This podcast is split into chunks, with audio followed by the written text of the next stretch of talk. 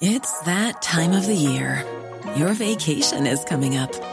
You can already hear the beach waves, feel the warm breeze, relax, and think about work. You really, really want it all to work out while you're away. Monday.com gives you and the team that peace of mind. When all work is on one platform and everyone's in sync, things just flow wherever you are. Tap the banner to go to Monday.com.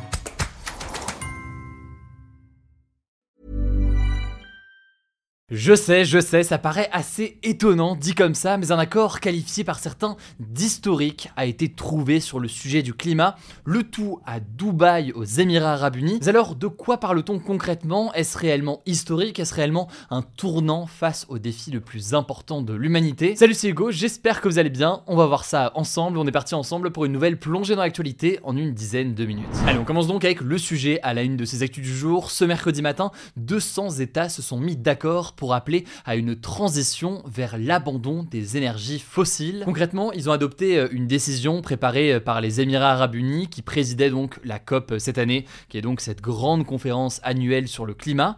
Et cette décision appelle précisément, je cite, à transitionner hors des énergies fossiles dans les systèmes énergétiques d'une manière juste, ordonnée et équitable, ainsi que à accélérer l'action dans la décennie en cours. Alors une fois ce texte adopté, les personnes présentes dans la salle se sont levés pour applaudir cette décision qualifiée d'historique par certains commentateurs. Une décision qualifiée aussi euh, d'historique par Sultan Al-Jaber. C'est le président de cette COP 28 et c'est un personnage qui fait débat, disons, car il est euh, lui-même notamment à la tête d'une compagnie pétrolière. Bon, mais qu'est-ce que ça veut dire concrètement? Eh bien, l'avancée qu'on peut noter tout de même dans cet accord, c'est que c'est la première fois que toutes les énergies fossiles, donc le pétrole, le gaz et le charbon, sont pointées du doigt dans un accord mondial, et ce, alors qu'on le sait, elles ont un rôle immense dans le changement climatique. Jusqu'à aujourd'hui, en fait, il faut savoir que seule la réduction du charbon avait été actée lors de la COP26 à l'époque à Glasgow, mais le pétrole et le gaz n'avaient jamais été désignés dans un accord comme c'est le cas ici. Alors quelles ont été les réactions suite à cet accord sur une transition donc qu'on évoque ici sur les énergies fossiles? Eh bien, je le disais, Sultan Al-Jaber, le président de la COP, a dit, je cite, nous devons être fiers de ce succès historique et les Émirats arabes unis, mon pays, sont fiers de leur rôle pour y parvenir. Cette qualification d'historique donc fait euh, pas mal débat, on en reparle juste après. Côté euh, français, Emmanuel Macron a déclaré euh, sur ses réseaux sociaux que cet accord était, je cite, une étape importante, une première et une avancée pour le respect de l'accord de Paris. L'accord de Paris, c'est donc l'accord qui avait été conclu en 2015 à Paris justement, et à l'époque, 196 pays du monde s'étaient engagés à prendre des mesures dans le but de limiter à 2 degrés maximum le réchauffement climatique en 2100 par rapport à 1850, et en faisant tout aussi pour limiter ce réchauffement à 1,5 degré. Mais pour François Gémen, qui est spécialiste du climat et qui était invité euh, sur France Inter notamment euh, ce mercredi, cet accord, il est certes ambitieux et quasiment historique, mais il y a encore des points faibles qui y figurent. Alors pourquoi est-ce qu'il est aussi euh, critiqué ou en tout cas grandement nuancé, on va dire, par certains? Il y a un point déjà qui fait débat en matière de formulation, mais c'est pas qu'une question de formulation, c'est une question plus concrète aussi d'engagement. En fait, le terme qui a été utilisé dans l'accord, c'est transitioning away, donc transitionner hors d'eux ou s'éloigner des énergies fossiles, mais c'est pas donc un terme comme phase out qui voudrait dire donc sortir vraiment des énergies fossiles. Il n'est donc pas question d'une sortie totale des énergies fossiles comme le pétrole, le gaz et le charbon, comme le réclamaient de nombreux États. Par ailleurs, on peut noter qu'il n'y a pas de calendrier précis de sortie des énergies fossiles, ce qui est là aussi pas mal critiqué par plusieurs États, mais aussi euh, des ONG. En fait, visiblement, ce qui ressort là des premiers éléments après ces négociations, c'est que cette formulation un petit peu ambiguë qui a été actée, elle a été trouvée pour tenter de réconcilier les différents points de vue et éviter donc un blocage venant euh, de pays producteurs d'énergie fossile, comme par exemple l'Arabie saoudite entre autres. Dans cet accord, il est aussi écrit que les pays s'accordent sur la nécessité de remplacer les combustibles fossiles par des énergies propres pour atteindre ce qu'ils appellent la neutralité carbone d'ici à 2050, donc atteindre en quelque sorte un équilibre entre les émissions de CO2 CO2 et de gaz à effet de serre et l'absorption du carbone dans l'atmosphère. Concrètement, il y a un objectif qui est de tripler la production d'énergie renouvelable comme les éoliennes ou encore le solaire et ce d'ici à 2030. Mais le truc c'est que le texte fait assez peu référence en fait à la façon dont tout cela va être financé, notamment euh, au sein des pays émergents. Il y a donc une crainte qu'il n'y ait pas de garantie sur les moyens financiers et ou technologiques engagés pour permettre cette transition euh, énergétique et donc sortir des énergies euh, fossiles. Par ailleurs, il faut aussi le noter, c'est un accord, mais c'est pas un accord qui est contraignant. En gros, ça veut dire que vous pouvez être un pays qui signe ce contrat, mais sans faire quoi que ce soit derrière, si je schématise grandement. Et là aussi, donc, le caractère non contraignant fait que certains doutent finalement et des réelles possibilités derrière. Bon, une fois qu'on a dit ça, il faut cependant noter que cette COP a permis euh, notamment l'adoption d'un fonds pour le climat destiné à financer les pertes et dommages climatiques des pays les plus pauvres. On peut noter donc que c'est un fonds qui va pas servir à accompagner ces pays dans une transition euh, énergétique, mais c'est un fonds qui permettra par contre de d'essayer en tout cas de réparer les dommages déjà présents et déjà euh, visibles. Voilà donc pour ce qu'il en est, ça me paraît important sur ce genre de sujet de toujours prendre le temps au-delà de l'effet d'annonce, de voir ce qui est salué, ce qui l'est moins, ce qui peut être critiqué ou nuancé pour bien comprendre d'un point de vue plus complet, on va dire, le sujet. Je vous mets d'ailleurs des liens en description si vous voulez en savoir plus. Je vous laisse avec Blanche pour les actualités en bref et je reviens juste après. Merci Hugo et salut à tous. On commence avec cette actu. On en parlait ce mardi, une majorité écrasante d'États, 153 pour être exact, ont voté à l'Assemblée générale de l'ONU pour un cessez-le-feu humanitaire dans la bande de Devenu l'enfer sur Terre selon l'ONU. Alors encore une fois, c'est une mesure non contraignante, ce qui veut dire qu'il n'y a aucune sanction de prévue.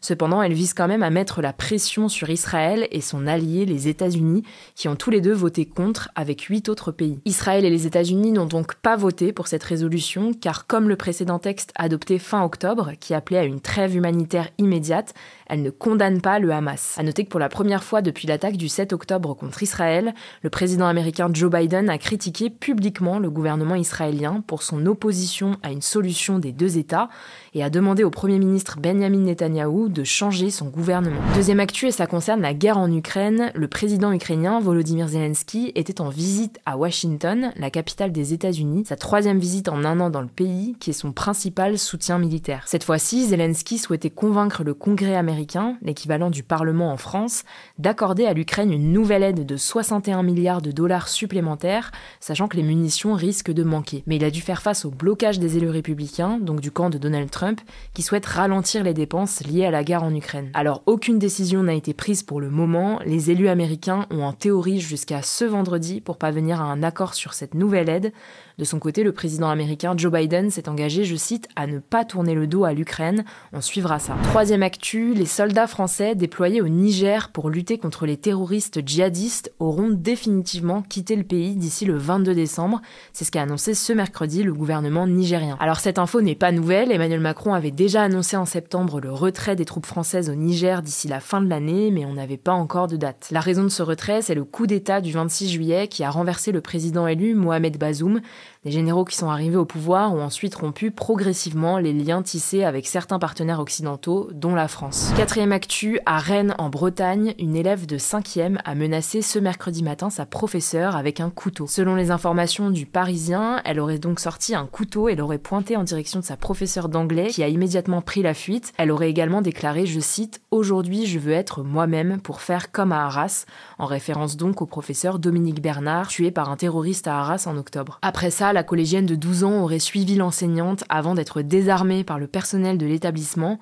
Elle a été arrêtée par la police et une enquête criminelle a été ouverte par le parquet de Rennes. Cinquième actu, en France, les sages-femmes seront bientôt autorisées à pratiquer des avortements dans les hôpitaux. Il s'agit plus précisément des IVG instrumentales en opposition aux IVG médicamenteuses qu'on peut pratiquer chez soi en prenant une pilule. L'objectif de cette mesure, c'est de faciliter l'accès à l'avortement qui est parfois compliqué dans certains territoires en France. D'ailleurs, à ce sujet, le projet de loi pour inscrire la liberté garantie aux femmes d'avoir recours à l'IVG dans la Constitution, qui est la loi suprême en France, à l'Assemblée nationale le 24 janvier avant de passer au Sénat. Concrètement, l'Assemblée et le Sénat pourront définir les conditions d'accès à l'IVG dans ce projet de loi. Ils pourraient par exemple décider de réserver l'avortement à des femmes violées ou si le fœtus est atteint d'une grave malformation, même si pour l'instant rien n'a été décidé. Encore une fois, là on parle de ce qui va être inscrit dans la Constitution. Évidemment, le droit à l'avortement ne change pas. En tout cas, Emmanuel Macron a annoncé à ses ministres que le but est d'ensuite convoquer le 5 mars le Congrès, donc une réunion spéciale des deux chambres du Parlement, au minimum, 3 cinquièmes des parlementaires devront voter pour valider la mesure. Sixième actu, toujours en France, plusieurs fromages de différentes marques ont été rappelés par les autorités sanitaires en raison de la bactérie E. coli. Parmi eux, il y a des morbiers, des tomes et plusieurs fromages à raclette. Les marques Mont et Terroir et Secret d'affineur sont particulièrement concernées. Alors cette bactérie, on en a déjà parlé, elle provoque des diarrhées, des douleurs abdominales ou encore des vomissements et parfois même de la fièvre. Dans les cas les plus graves, il peut y avoir des complications rénales, majoritairement chez les enfants. Alors si vous avez avez ingéré ces fromages et que vous n'avez pas de symptômes au bout de 10 jours, il n'est pas nécessaire d'aller voir un médecin. Et si vous avez ces fromages chez vous, vous pouvez vous faire rembourser en ramenant le produit au magasin où vous l'avez acheté. Je vous mets les liens en description. Septième actu, cette fois-ci on va parler de médicaments puisque la revue médicale Prescrire a publié sa liste annuelle des médicaments jugés plus dangereux qu'utiles à cause de leurs effets secondaires ou parce qu'un autre traitement offre une meilleure alternative. Alors il y a 105 médicaments dans ce classement 2024, dont 88 commercialisés en France.